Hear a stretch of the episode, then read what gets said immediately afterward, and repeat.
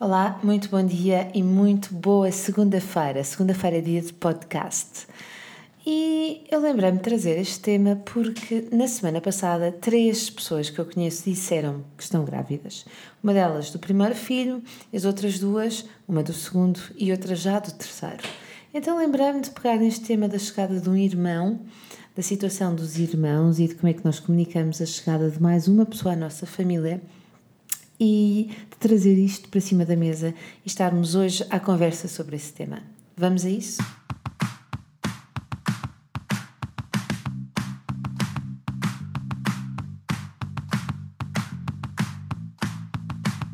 Olá, eu sou a Magda Gomes Dias e este é o podcast do Mamos da Boss. Para além deste podcast, subscreve também a nossa newsletter em parentalidadepositiva.com ou no blog mamosdeboss.com, onde encontrarás milhares de artigos sobre parentalidade, educação e muito mais. Idealizamos os melhores cenários, não é? E sabemos que, embora possa haver discussões e birras, a nossa boa vontade e o nosso amor por eles vão ser mais do que suficientes para anular toda a fonte de mal-estar, toda a fonte de disputa. Exatamente. Isso vai só acontecer com os outros, não é connosco. Só que não. Acreditamos que, porque amamos os nossos filhos, a história connosco vai ser diferente e que todas as fontes de atrito serão pouco intensas e até muito facilmente resolvidas. Só que algumas vezes não é bem assim, não é? E a história acaba por acontecer de outra forma e vamos encontrar dificuldades na aceitação das disputas e também na forma como ajudamos os nossos filhos a resolver essas questões. Basicamente é a vida a acontecer e ela trata bem de nos mostrar que nem sempre as coisas acontecem como as idealizamos. Há alturas na vida de uma família em que é importante refletir e pensar sobre as diferentes estratégias que temos ao nosso dispor e um desses momentos é, de facto, anunciar a chegada de um irmão. Repara que a decisão de termos mais um filho é exclusivamente nossa. É verdade que ficamos muito mais descansados quando os nossos filhos estão disponíveis e até ficam felizes para acolher mais um membro, mas a palavra final é sempre nossa. Daí que não faça muito sentido, e quase, eu diria, nenhum sentido, colocarmos essa hipótese à consideração deles. Então, João Maria, gostavas de ter um irmão? ele pode responder-nos qualquer coisa como não, adoro ser filho único, ou não, prefiro uma irmã. Por outro lado, quando o desejo de ter um irmão não corresponde à ideia que foi criada, pode ser difícil ter de lidar com mas vais levar o bebê para casa? Que eu mudei de ideias. Será que podemos devolver o bebê? Mãe, pai, mas por que razão é que eu tenho de ser querido como meu irmão? Se eu não suporto, para que é que o mandaram vir? Não estávamos tão bem antes? E estas frases, que provavelmente parecem saída, saídas de um, de um filme cómico ou trágico, espalham a realidade de algumas famílias. A decisão, então, se sim ou se não, não pode ser colocada na mão de uma criança, sobretudo porque não é ela responsável por cuidar do irmão nem de o conceber. E se é verdade que ter um irmão pode ser, em algumas situações, a melhor prenda que os pais poderiam oferecer. Noutros casos, a experiência pode ser um pouco diferente. Nunca vamos saber. Antes disso acontecer, um irmão não é uma prenda. Um irmão insere-se no projeto de vida de uma família cuja responsabilidade pertence apenas aos adultos. A decisão de se ter um ou mais filhos, como acabei de falar, faz parte do projeto de vida do casal. Ou seja, ela insere-se na normalidade de uma relação que é feita de decisões e de reflexões.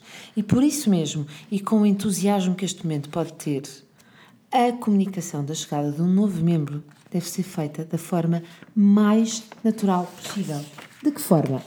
Coisas como dizer qualquer coisa como João Maria, queremos falar contigo, temos uma coisa para te dizer. Daqui a uns meses vais ter um irmão, uma irmã. E nesta altura esperamos para ver a reação da criança. A forma como é que ela vai responder vai depender de uma série de coisas. Da sua idade e maturidade, da sua experiência em se relacionar com outras crianças da sua idade, mas também de idades diferentes, e do facto de ter contacto com outras crianças próximas que tenham também irmãos. E é neste momento a altura de acolhermos todos os sentimentos e de respondermos com a verdade e de forma adequada a todas as questões que possam surgir, tendo em conta a idade da criança. Podemos referir que o bebê está na barriga da mãe e que, à medida que os meses vão passando, ele vai crescendo. Isso vai sendo visível, não é? Porque a barriga também vai começar a ficar maior. Se a criança tiver menos de 8 anos e, portanto, ainda não tiver muito bem a noção do tempo que passa nós podemos utilizar um calendário e mostrar em que mês está previsto o nascimento.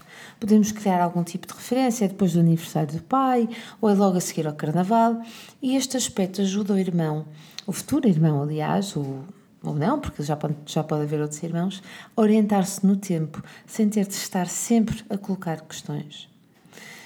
E agora a questão é: em que momento é que devemos dar a notícia? Ora bem, esta pode ser uma questão um bocadinho sensível. Do meu ponto de vista, os primeiros a saber da novidade devem ser sempre os de casa.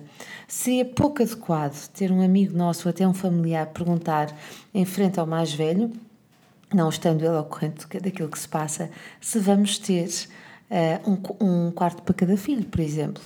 Ou se o João Maria já sabe que vai ter que emprestar os brinquedos ao irmão mesmo que possamos ter todo o cuidado do mundo, a verdade é que as crianças são ótimas a perceberem e a captarem o que se passa à sua volta e são péssimas a interpretarem. Eles vão sempre saber que algo se está a passar, mas não sabem bem o quê.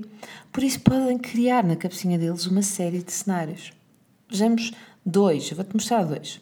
A criança vai perceber que a mãe não se sente, não se evita sentar-se uh, com ela a brincar, que está frequentemente cansada, muito menos disponível.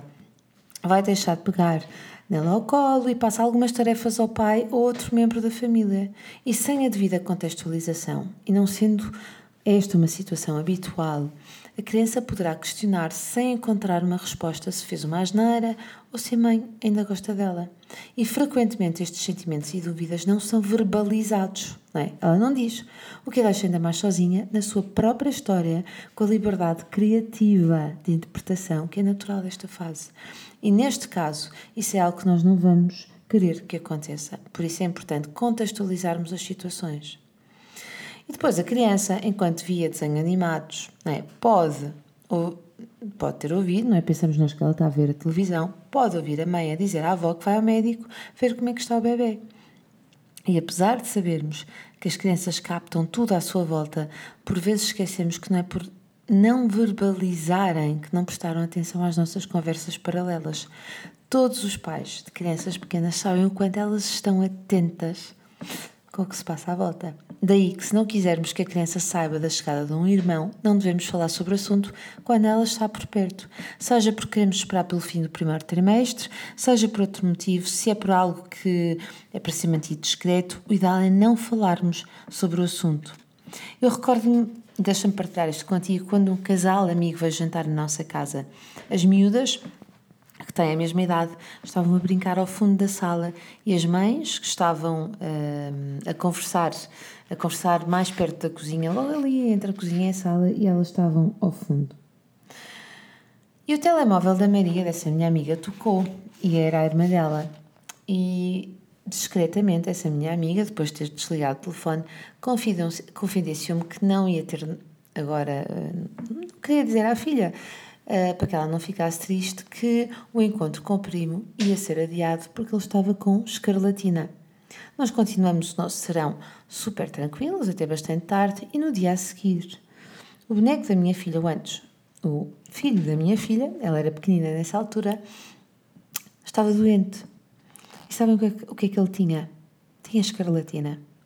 Então, esta é prova que os miúdos estão completamente atentos ao que se passa à sua volta, mesmo que não lhe digamos formalmente tudo, porque não é preciso.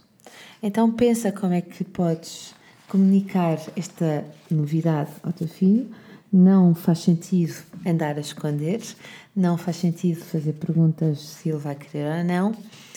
Vale a pena refletir sobre isso. A todas as pessoas, todas as mulheres que estão à espera de um filho que corra tudo bem, esta, este texto é retirado do Para de chatear a tua irmã e deixa o teu irmão em paz. Como criar harmonia familiar e resolver conflitos entre irmãos. É um extrato do livro que está disponível em parentalidadepositiva.com. Está também disponível uh, um curso online sobre o mesmo tema, onde o livro é um apoio e podes encontrá-lo também em todas as livrarias. Gente gira. Se gostaste deste podcast, partilha, deixa os teus comentários e vemo-nos na próxima semana.